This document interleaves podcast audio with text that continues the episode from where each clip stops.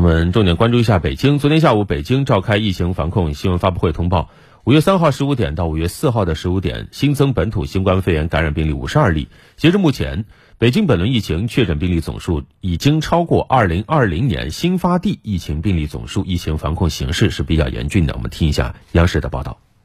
根据通报，四月二十二号至五月四号十五时，北京累计报告五百零五例新冠肺炎病毒感染者。截至目前，北京共有高风险地区十三个，中风险地区三十四个。本市在区域核酸筛查中发现社会面零星隐秘感染者，表明本起疫情传播链条仍未完全阻断。疫情分析发现，多例感染者出现呼吸道症状后，核酸检测。仍为阴性的情况，一旦出现发热、干咳、咳痰、咽痛、乏力、腹泻、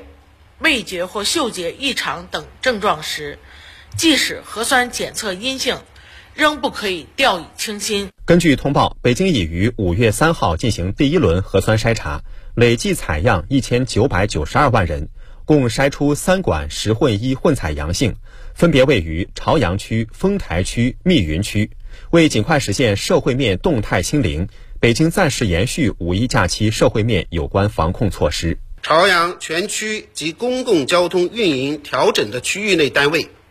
五月五日起实行居家办公。确需到岗的，尽量采取自驾方式，减少单位内部聚集，做到单位家庭两点一线。此外，根据奥密克戎特点，北京调整有关风险人员隔离管理措施，对密接人员应实施十天集中隔离加七天居家隔离，次密接人员实行七天居家隔离。